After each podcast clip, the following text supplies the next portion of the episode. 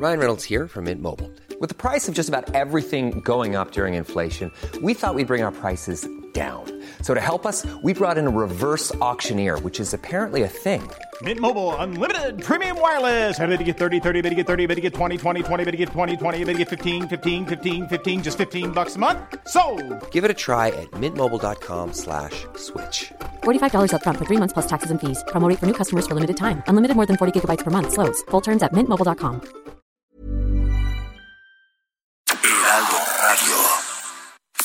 Esto es República H, la información más importante de lo que pasa en el interior de la República, con el punto de vista objetivo, claro y dinámico de Blanca Becerril. Muy buenas tardes. Son las 12 del día en punto de este ya martes 7 de julio del año 2020. Yo soy Blanca Becerril. Esto es República H y yo lo invito, por supuesto, a que se quede conmigo porque en los próximos minutos le voy a dar toda la información más importante generada hasta este momento para que usted, por supuesto, pues esté bien informado de lo que ha ocurrido en las últimas horas en el territorio nacional. Sí, por supuesto, con el tema del coronavirus, pero también con el tema de la visita que va a realizar el presidente de México, Andrés Manuel López Obrador, a Washington donde se va a reunir con su homólogo estadounidense Donald Trump. De hecho, han eh, informado que él estaría tomando un vuelo comercial en la Terminal 2 del Aeropuerto Internacional de la Ciudad de México. Alrededor de las 2 de la tarde estará volando hacia Estados Unidos, exactamente hacia Washington, donde pues hará este vuelo con escalas, porque pues no hay eh, vuelo directo a este estado de la Unión Americana, y se va a quedar a dormir, eh, se ha dicho, en eh, pues la embajada de Estados Unidos en México para pues empezar esta gira de trabajo con el presidente Donald Trump. También en esta conferencia matutina del día de hoy se le cuestionó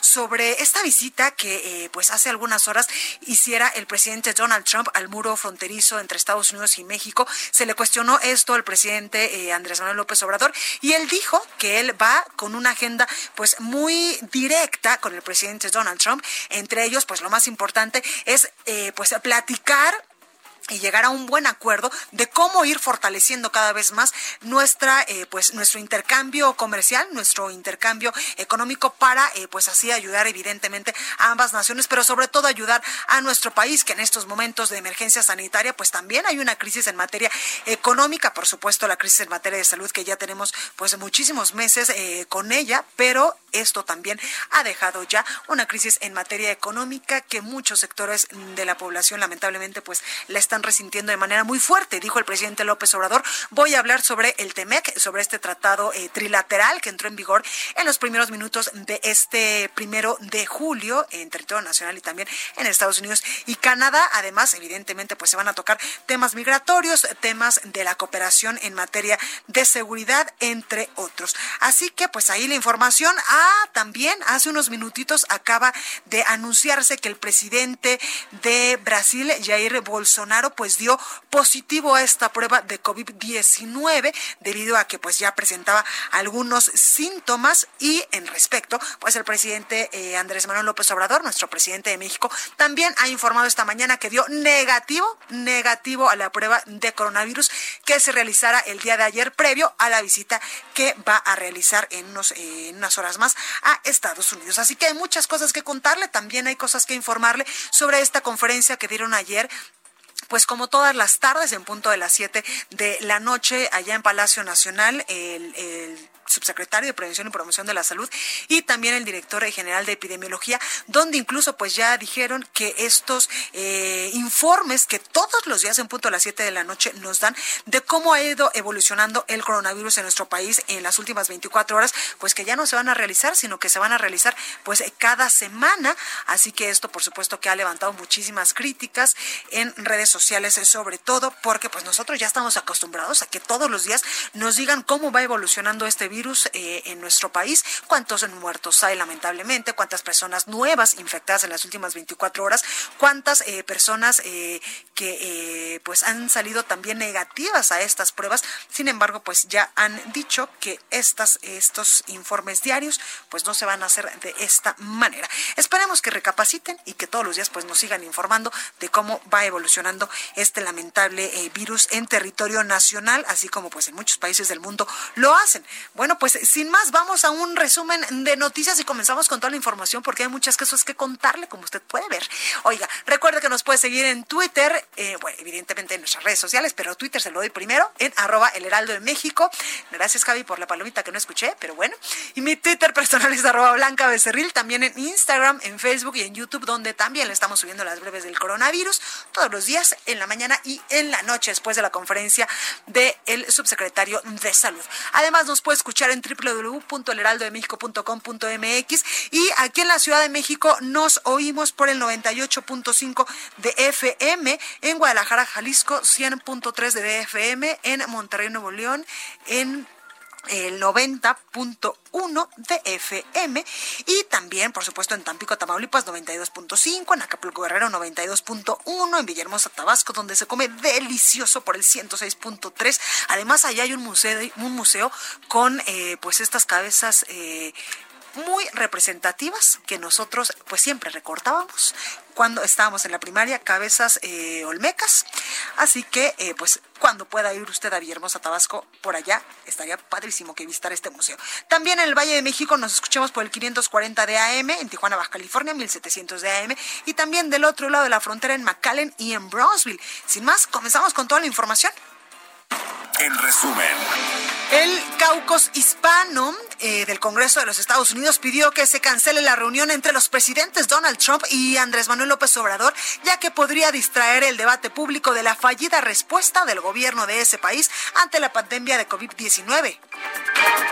Como respuesta, el presidente Donald Trump señaló que el mandatario mexicano es su amigo y un hombre maravilloso, por lo que no va a cancelar su encuentro. Desde Palacio Nacional, el presidente López Obrador aseguró que no hay nada que temer por su viaje a los Estados Unidos, ya que su gobierno no es entreguista y no ha hecho acuerdos a espaldas del pueblo de México. Además, el mandatario informó que dio negativo a la prueba de coronavirus que se realizó como medida de prevención por su viaje a los Estados Unidos. Escuche. Aprovecho para comentarles que me hice la prueba del COVID. ¿Dio negativo al COVID? Sí, sí. Y llevo de todas maneras mi mi certificado. Bueno, y el presidente pues va a dormir eh, cuando esté allá en Estados Unidos en la Embajada de México en aquel país.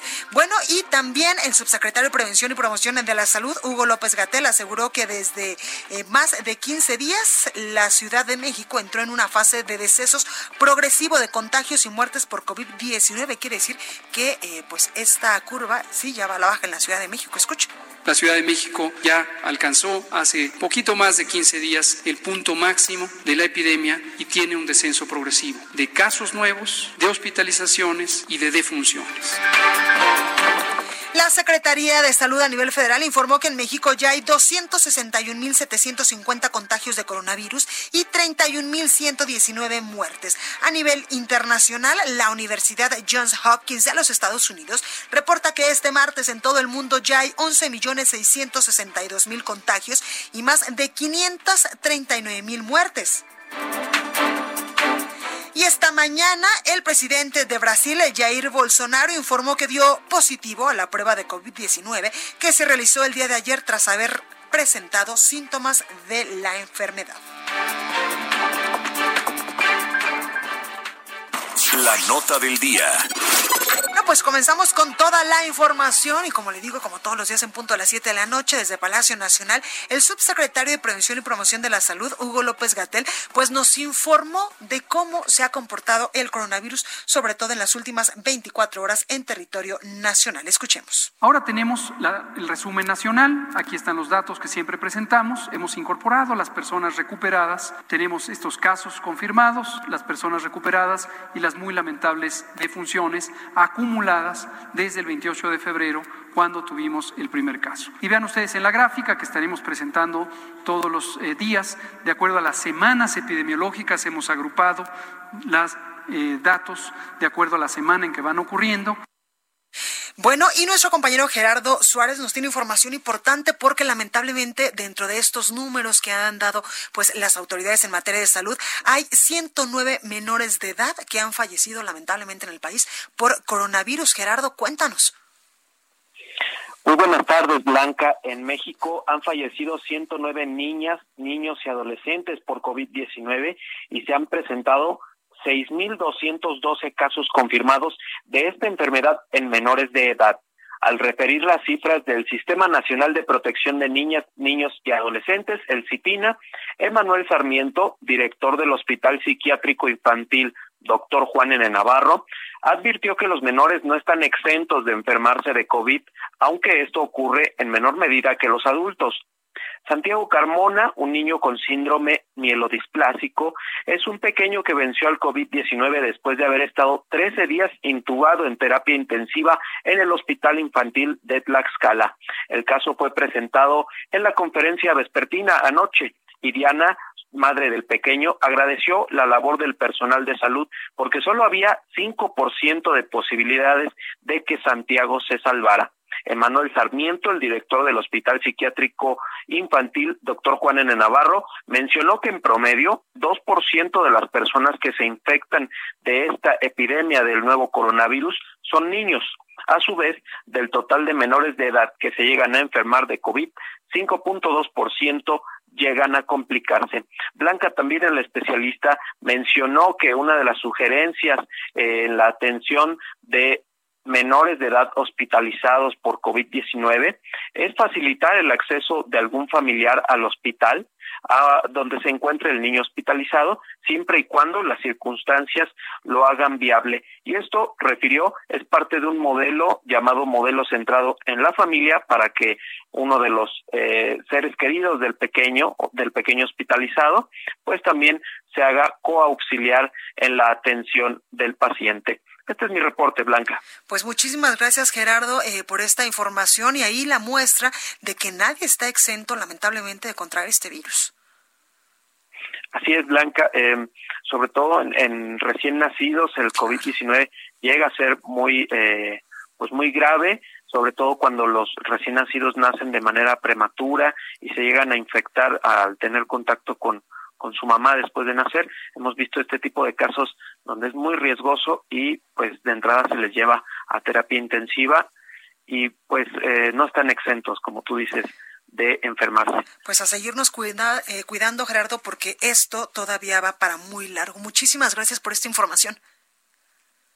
Gracias a ustedes. Buenas tardes. Gracias. Y es que es por ello que yo le insisto, eh, pues casi todos los días que no bajemos la guardia, que no, eh, pues olvidemos seguir aplicando estos protocolos en materia de seguridad, en materia de salud, estos eh, protocolos para, pues evitar a toda costa la propagación de este coronavirus, porque, pues lamentablemente las cifras no bajan, ni las cifras de contagios, ni las cifras que, pues todos los días escuchamos de las personas que lamentablemente, pues pierden la vida por el coronavirus Así que por favor, a seguirnos cuidando, aunque nuestro estado esté en semáforo eh, pues color naranja. Y si estamos en semáforo rojo, bueno, pues ahí está la llamada de atención. Pero aunque nuestro estado eh, pues ya haya bajado una rayita en el, en el nivel de peligrosidad, hay que seguirnos cuidando muchísimo, lavarnos las manos de manera obsesiva con agua y con jabón todas las veces que sean necesarias, no tocarnos ni la nariz, ni los ojos, ni la boca, tener esta sana distancia de un metro, metro y medio aproximadamente. Y si usted, por supuesto, se, se puede quedar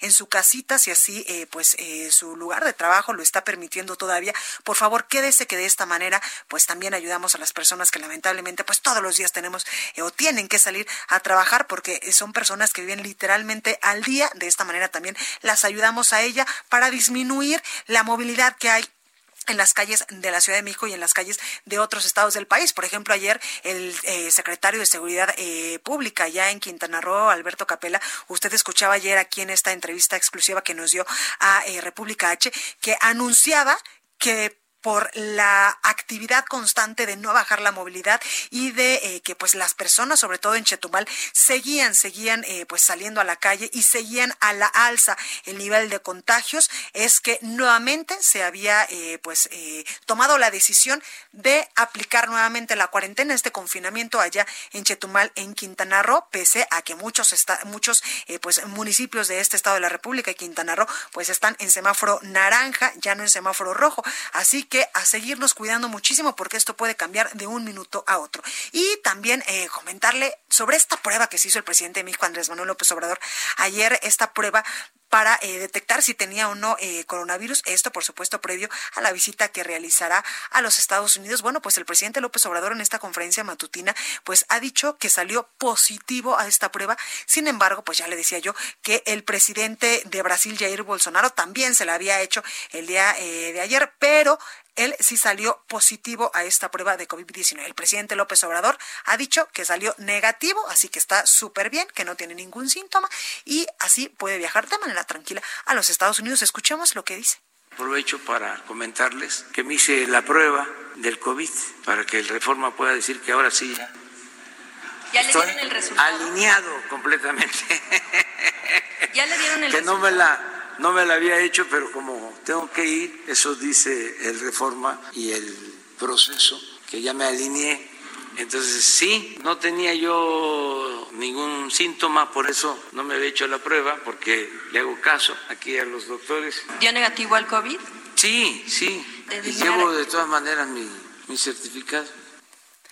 Bueno, también el presidente López Obrador advirtió y admitió que hay incremento de contagios de coronavirus en varios estados del país, por lo que pues van a buscar ampliar hospitales para atender la enfermedad. Así que por favor, usted no baje la guardia y sígase cuidando muchísimo. Escuche. Estamos eh, atentos porque hay eh, estados en donde están incrementándose los contagios, donde tenemos que seguir ampliando la capacidad hos- hospitalaria y resolviendo también la demanda de especialistas. Estamos en eso. En el caso de Tabasco, de Nayarit, de Tamaulipas, está trabajando todo el sector salud para que no falten las camas, los equipos, los médicos.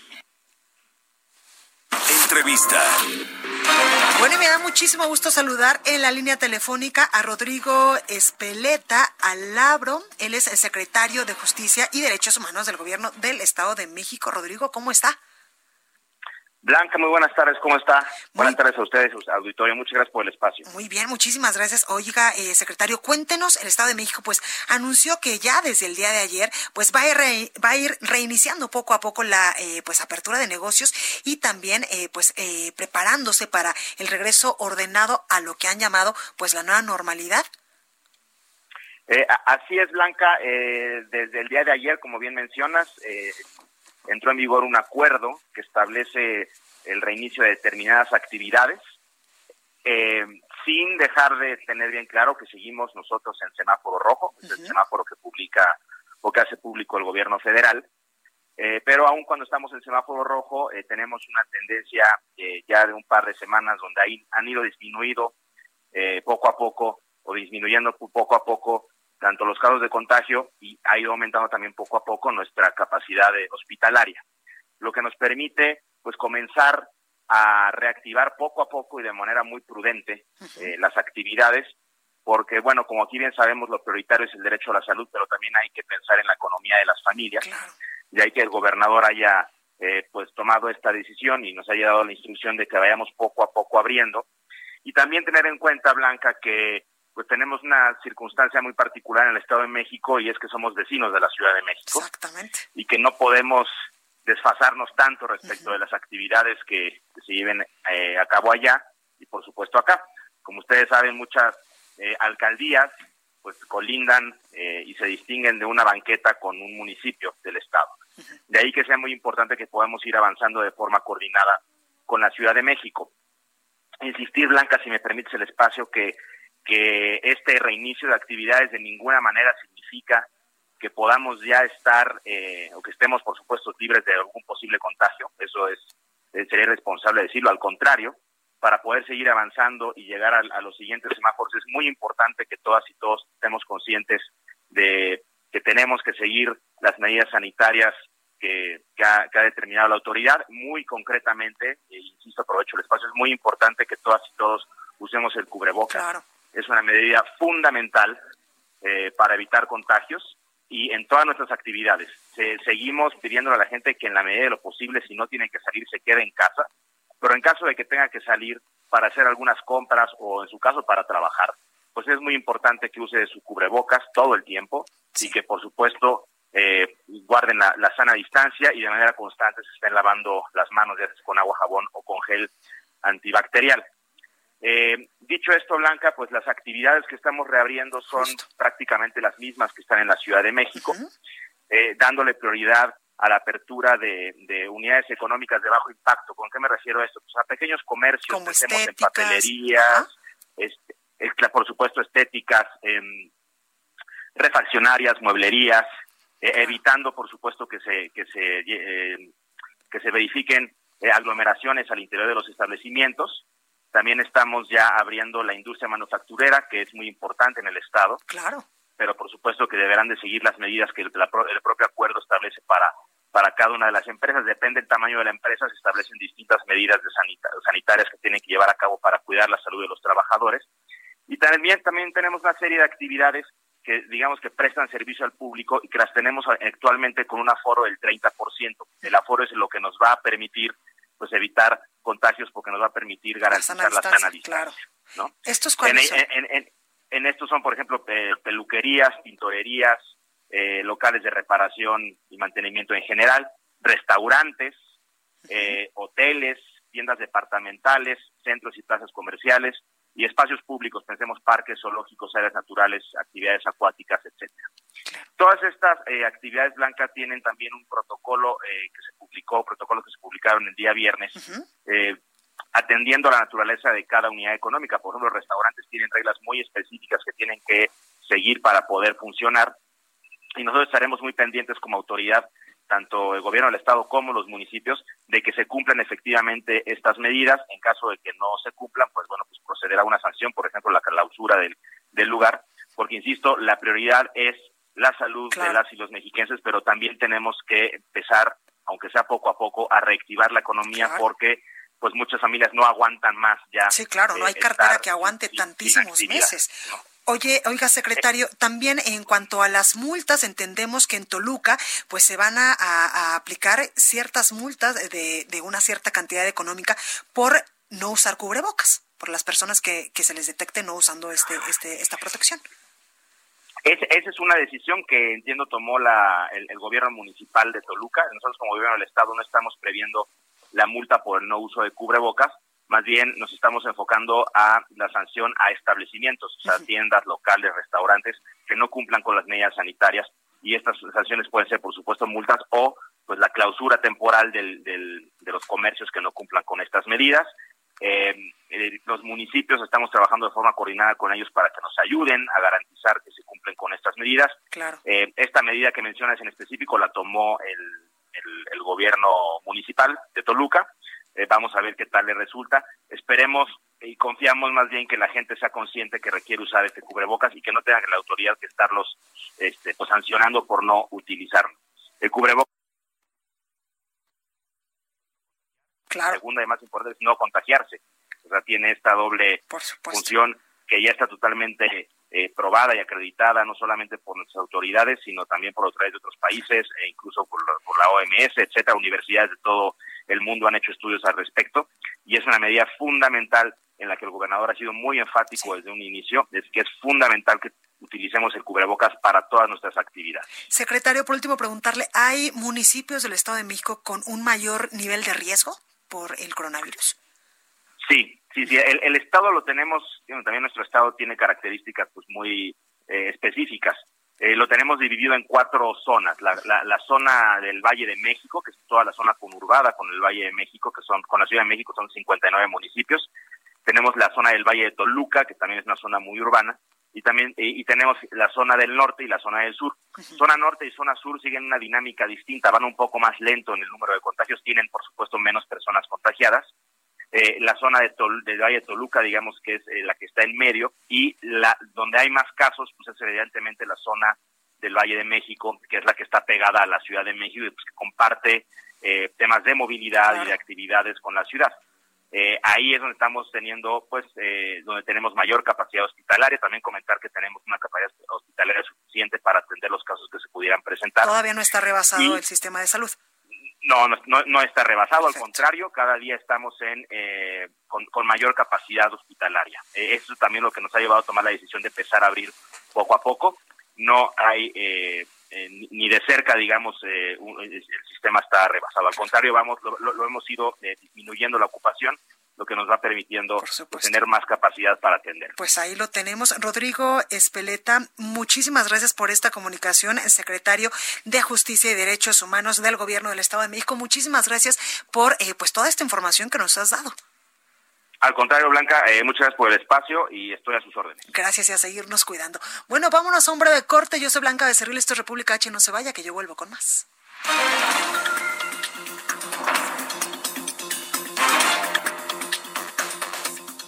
Continúa escuchando a Blanca Becerril con la información más importante de la República en República H. Regresamos. Heraldo Radio.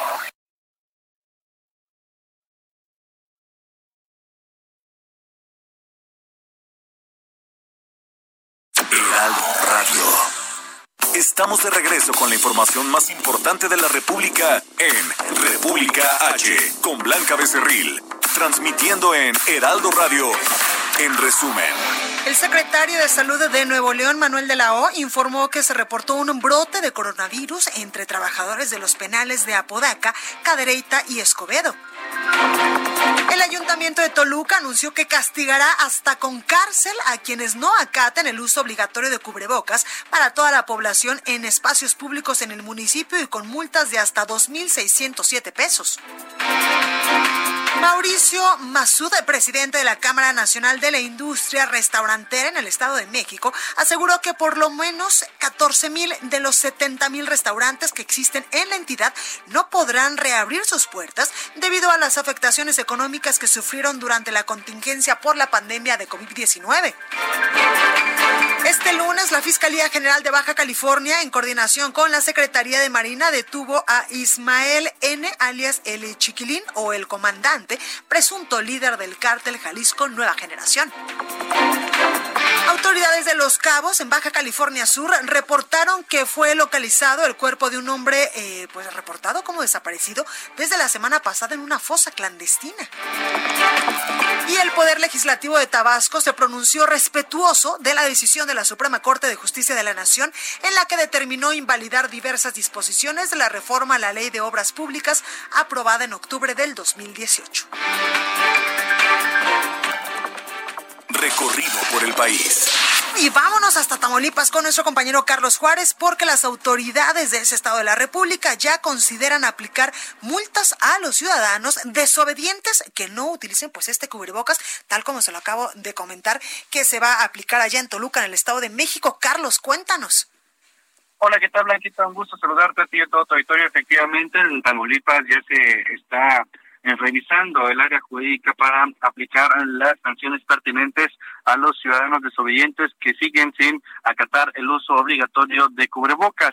Rómulo Garza, quien es el encargado de bienestar social en la entidad, reconoció que ya se está realizando el análisis pertinente. Incluso el alcalde de Tampico, Jesús Mader, manifestó que esta situación es derivada a que pese a las restricciones hay jóvenes y personas adultas que están realizando actividades deportivas, incluso paseando por las plazas, pese a que están cerradas al público debido a la pandemia de COVID-19. Es por ello que ya se analiza la aplicación de alguna multa, aunque dijeron las autoridades, lo primordial es que la ciudadanía tenga amor propio y evite contagiarse de esta enfermedad de COVID-19, que en algunos de los casos, como es en Tamaulipas, en 500 personas ha sido mortal. Cabe hacer mención que también dentro de las peticiones que existen dentro de las autoridades estatales es que se ponga un mayor control en el flujo de personas que vienen desde el estado de Texas. Y es que es bien sabido y reportado por ciudadanos que eh, en Matamoros hay eh, tejanos que están cruzando al lado mexicano en busca de las pruebas más económicas para detectar si son portadores de coronavirus. Sin embargo, hay algunos que ya son sospechosos. Es por ello que el diputado Miguel Gómez Horta eh, exhortó, exhortó a que el gobierno de México acate la petición del gobernador Francisco García Cabeza de Vaca al gobierno de México para que se ponga mayor control en los puentes internacionales. Blanquita. Oye, Carlos, por último, preguntarte cómo va el gobernador. El gobernador pues ha tenido actividad sobre todo en redes sociales, eh, ha incluso grabado algunos clips en donde exhorta justamente a la población a mantenerse en casa, cuidarse, y también ha hecho pues ahí algunas publicaciones respecto a este tema principalmente del tema de la frontera tamaulipeca, donde cabe señalar está la mayor cantidad de casos de coronavirus de los más de 8.200 que se tienen registrados en la entidad. Pues ahí lo tenemos, Carlos. Muchísimas gracias. Es que hay que recordarle a la gente que pues el gobernador de Tamaulipas dio positivo en días pasados a la prueba de coronavirus. Gracias, Carlos. Cuídate mucho.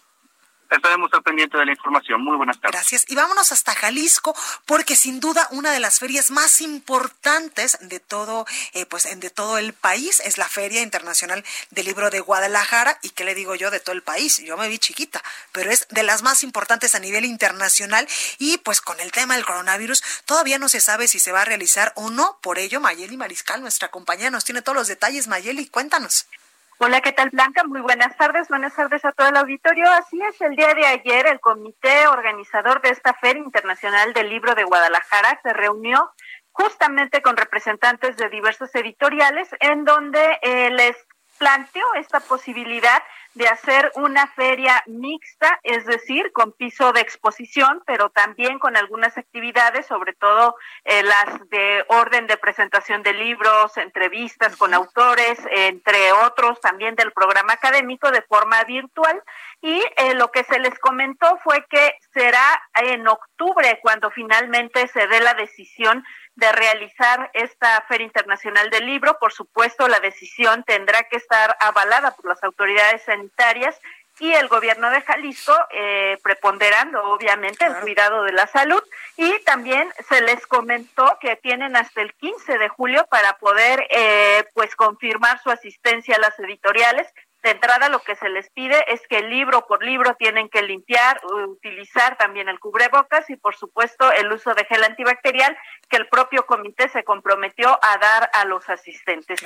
Así es que pues las editoriales están eh, pues también a la expectativa, ya están trabajando sobre todo en este tema de logística blanca para eh, pues poder estar en un momento dado todavía hay incertidumbre de qué manera se realizaría bajo qué condiciones pero eh, pues el interés obviamente eh, tiene que ver también con la interacción comercial lo que les representa a las editoriales que a lo largo de esta pandemia pues se han visto bastantes ah, bastante afectadas, en sus ventas. Oye Mayeli, y sobre las fiestas de octubre ya ni hablamos, ¿verdad? Pues mira, eh, respecto a las fiestas de octubre, hasta estos momentos no se ha dado información si realmente se realizarán. También hay mucha expectativa por parte eh, de los participantes, porque sabemos que es una eh, de los eventos, pues, de espectáculo y cultural más importantes también aquí para la zona metropolitana. También las autoridades, obviamente, están evaluando la curva de contagios de esta de, de coronavirus para poder realizar cualquier actividad de este tipo. Claro. Oye, Mayeli, y en este sentido, ¿cómo vamos? ¿Cómo vamos en las últimas 24 horas con el COVID? Pues eh, Blanca, lamentablemente comentarte que se siguen sumando los casos positivos. Tan solo el día de ayer se sumaron 664 casos, lamentablemente 19 defunciones también. En estos momentos en la entidad tenemos 867 defunciones y el acumulado total de casos son 15.996 prácticamente ya un paso de alcanzar los 16 mil casos positivos confirmados de coronavirus. Pues eh, Jalisco, por supuesto que no es la excepción y hay que seguirnos cuidando muchísimo con todas estas medidas que las autoridades en materia de salud pues nos han eh, pues eh, recomendado y que esperemos que las sigamos pues aplicando para evitar la propagación de este COVID-19 en territorio nacional y sobre todo pues también allá en Jalisco, Mayeli. Así es, Blanca, sobre todo estar muy al pendiente y recordar que estamos en una fase de responsabilidad individual en donde cada uno tenemos que eh, pues tomar conciencia de que si no tenemos a qué salir, pues es mejor que vaya alguna persona a comprar víveres y nada más, o sea, no estar saliendo a pasear. Totalmente, pues ahí lo tenemos, Mayeli, muchísimas gracias por esta información y cuídate mucho, por favor. Igualmente, Blanca, muy buenas tardes a todos. Gracias. Y en Oaxaca se, incorporarán al INSABI 450 médicos. Karina García nos tiene todos los detalles. Cari, ¿cómo estás? Blanca, muy bien, gracias. Efectivamente, el Instituto de Salud para el Bienestar incorporará a 450 médicos aquí en la entidad para abatir la propagación del COVID-19 Además, enviarán 17 camas más, más perdón, al Hospital General de Juchitán ante el incremento de casos en ese municipio de la región del Istmo de Tehuantepec. Y es que te comento, Blanca Auditorio, que en la jurisdicción sanitaria del Istmo de Tehuantepec se han registrado hasta la fecha 493 casos positivos y 78 decesos por el COVID-19 y obviamente Juchitán de Zaragoza es el municipio más afectado por esta pandemia.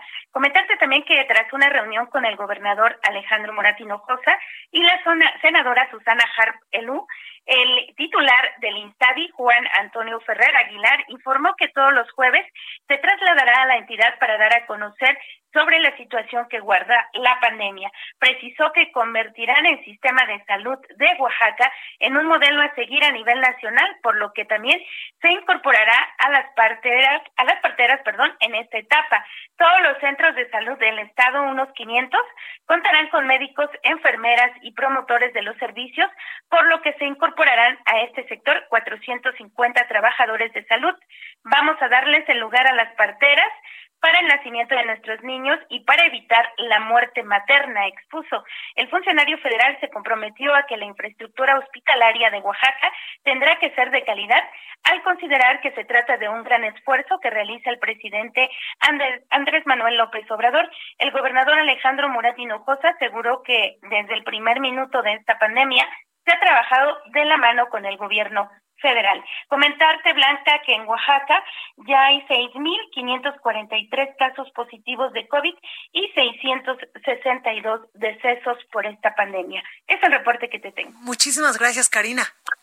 Gracias, buenas tardes. Buenas tardes. Y precisamente en este momento, en este Jetta Blanco por viaducto, pues vaya el presidente Andrés Manuel López Obrador rumbo al Aeropuerto Internacional de la Ciudad de México, a la Terminal 2, donde estará tomando un vuelo comercial hacia Estados Unidos para llegar eh, a Washington a esta visita que va a realizar la primera visita dentro de la administración del presidente Andrés Manuel López Obrador y será a Estados Unidos, donde se reunirá con su homólogo estadounidense Donald Trump para tratar, como le digo, pues entre otros temas, eh, el más importante o el que va a marcar el eje de esta reunión, el tratado comercial trilateral entre México, Estados Unidos y Canadá, eh, mejor conocido como TEMEC, que entró en vigor apenas el primero de julio. Ahí vemos al presidente Andrés Manuel López Obrador en este yeta blanco yendo hacia el Aeropuerto Internacional de la Ciudad de México para abordar este vuelo que estaría saliendo alrededor de las dos de la tarde hacia Estados Unidos. Vamos ahora a Guanajuato con nuestra compañera Gabriela Montejano, porque la Fiscalía de Guanajuato confirmó que el cártel de Santa Rosa de Lima ordenó el atentado que dejó 27 personas muertas en un anexo, ¿se acuerda? Gaby, ¿cómo estás? Hola, ¿qué tal? Muy buen día. Así es, seis días después de la agresión, la Fiscalía del Estado de Guanajuato finalmente envió un comunicado con detalles sobre el ataque que dejó 27 muertos y ocho lesionados en un anexo de la comunidad de Arandas. Y reiteró que hay tres detenidos, de los cuales no se pueden proporcionar nombres ni detalles. En medio de las acusaciones de que los responsables fueron los integrantes del cártel de Santa Rosa de Lima, la Fiscalía atribuye el ataque al grupo que opera en la región Laja Bajío. Textualmente dice la Fiscalía en su comunicado, existen datos fundados que nos permiten suponer que las tres personas imputadas pertenecen además a un grupo criminal que opera en la zona Laja Bajío, lo cual será compartido con las autoridades federales en la materia.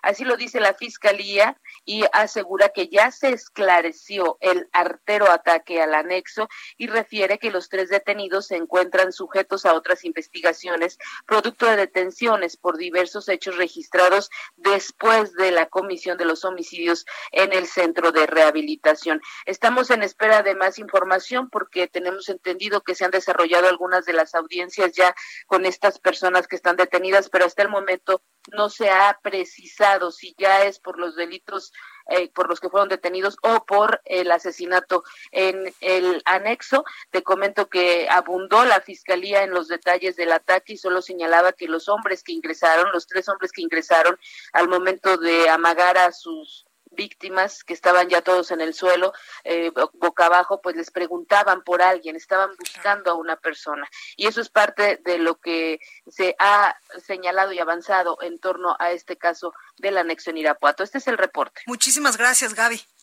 Buena tarde.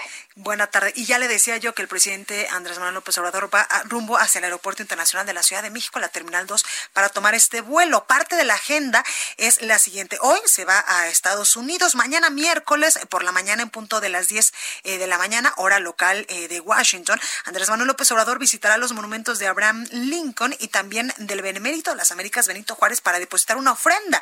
Mañana miércoles también, por la tarde, en punto de las 2 de la tarde, hora local de Washington, sostendrá ya esta, esta eh, pues, reunión con su homólogo de Estados Unidos, Donald Trump, en la Casa Blanca. Más tarde, y al finalizar la reunión entre el presidente López Obrador y Donald Trump, se encontrarán con sus comitivas. El miércoles 8 de julio, también por la tarde-noche, habrá una cena entre autoridades de Estados Unidos y México, donde estarán invitados eh, pues empresarios de ambas naciones. Ya el jueves, el 9 de julio por la mañana, la comitiva presidencial viajará hacia México y está integrada, por supuesto, por el secretario de Relaciones Exteriores, Marcelo Ebrard.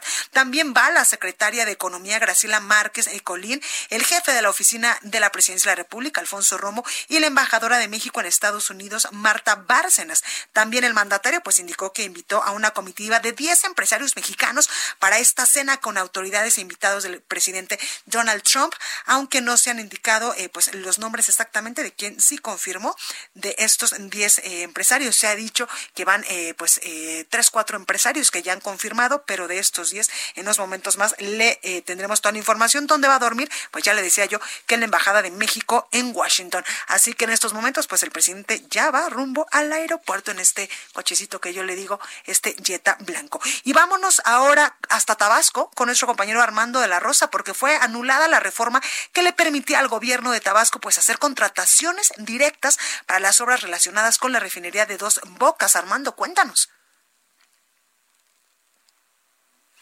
Armando, ¿ahí me escuchas? Me parece que estamos teniendo un pequeño problema con la comunicación de Armando. Armando de la Rosa, ya te escucho. Adelante. Adelante, Armando.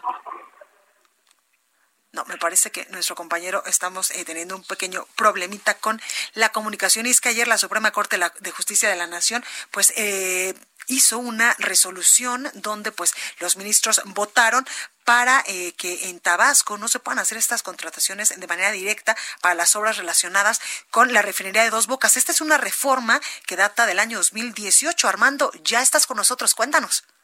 Así es, como tú ya lo mencionas, eh, prácticamente, pues bueno, pues esta reforma fue avalada por la mayoría del Congreso del Estado de Tabasco, que son en su mayoría morenistas, los cuales, pues bueno, pues en su momento dijeron que esta ley, pues sería para tratar de aprobar eh, de manera directa los proyectos que fueran este, necesarios para tratar de reactivar la economía del estado de Tabasco bajo el argumento de que pues bueno pues que el presidente Andrés Manuel López Obrador realizaría grandes inversiones en la entidad. Esta ley pues bueno pues fue aprobada por esta mayoría. En su momento de hecho fue eh, también un poco criticada, muchos opositores le llamaron la denominada ley compadre porque pues bueno pues estaban este básicamente eh, dejando de lado las licitaciones.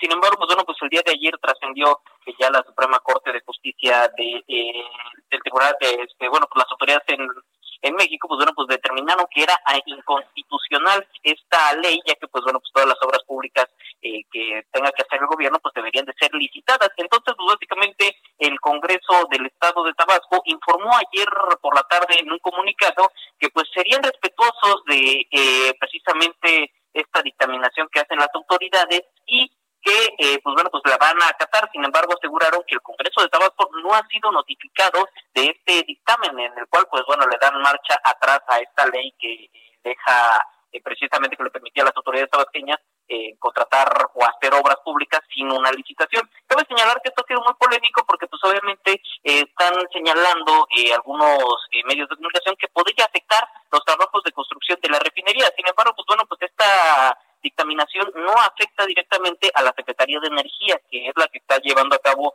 la construcción de la refinería en Dos Bocas, sino que afecta directamente a las obras que hace el gobierno del Estado, el cual, pues bueno, pues como tal no está participando en la construcción de la refinería, sino en algunas obras de menor envergadura que se realizan alrededor de los terrenos de esta magna obra, como lo son eh, precisamente eh, tubería de drenaje, algunas carreteras, pero como tal no está participando en las obras de la refinería, sino que pues, bueno, pues esta ley solamente los obliga a que tengan que licitar cualquier obra importante. Este reporte. Gracias, Armando.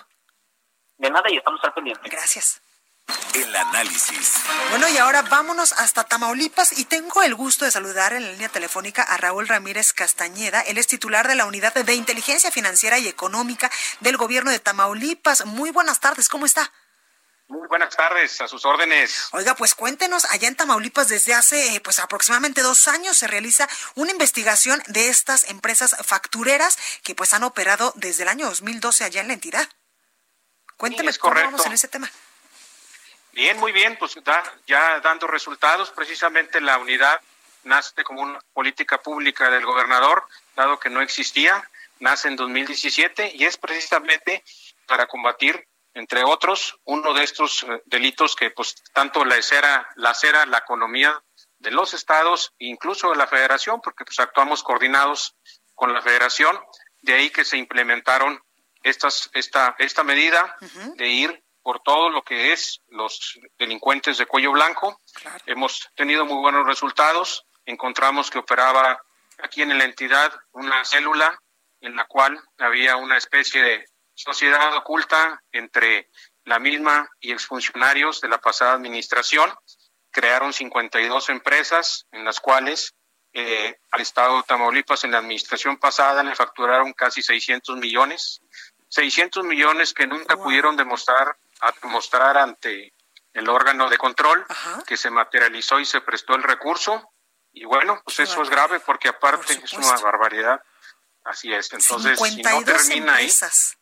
52 empresas y en, en esas 52 empresas, ese núcleo, llegaron a emitir CFDIs, facturas en cantidad de cerca de 10 mil millones de pesos. No, bueno, y ahí está el daño eh, fehaciente al erario. Es correcto, es correcto. No solamente está involucrado el estado de Tamaulipas, sino también involucraron a otros estados y municipios y así como empresarios este, vendían facturas tanto a la iniciativa privada como a municipios y a otros estados, pero ya se emitieron las órdenes de aprehensión, ya hay de nueve personas, cuatro ya están detenidas y los demás son prófugos de la justicia, entre ellos el ex subsecretario de egresos de la pasada administración de la Secretaría de Finanzas.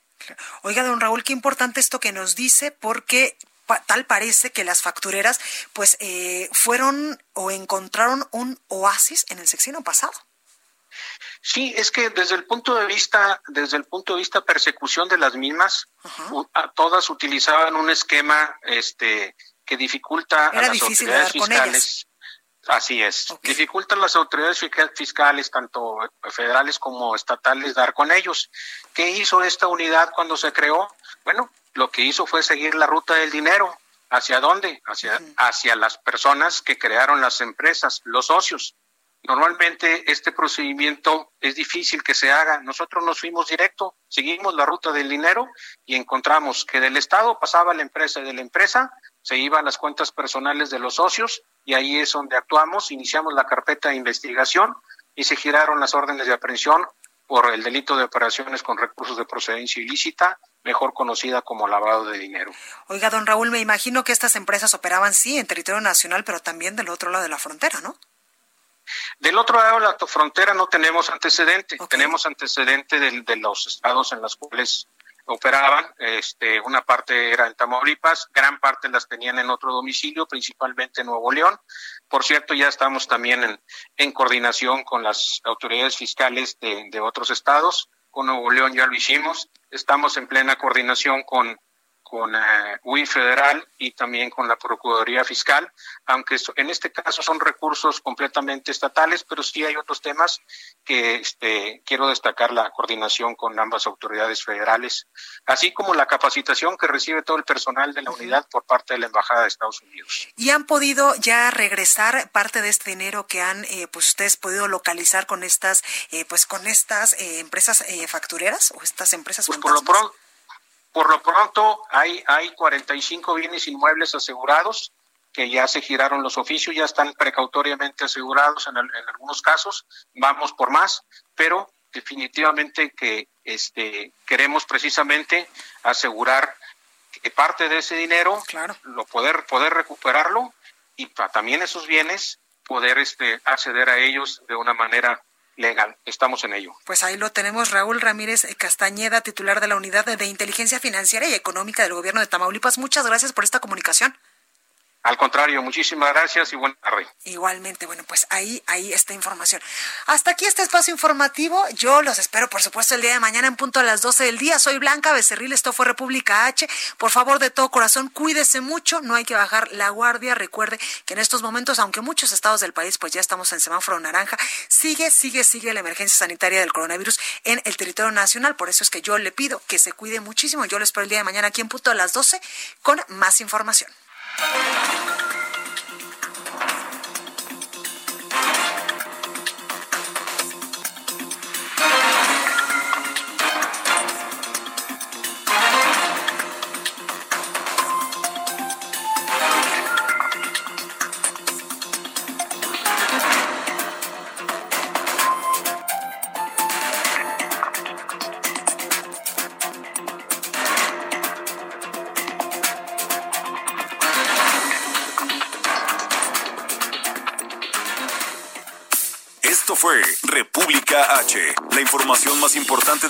En el interior de la República, con el punto de vista objetivo, claro y dinámico de Blanca Becerril. Continúa escuchando Heraldo Radio, donde la H suena y ahora también se escucha.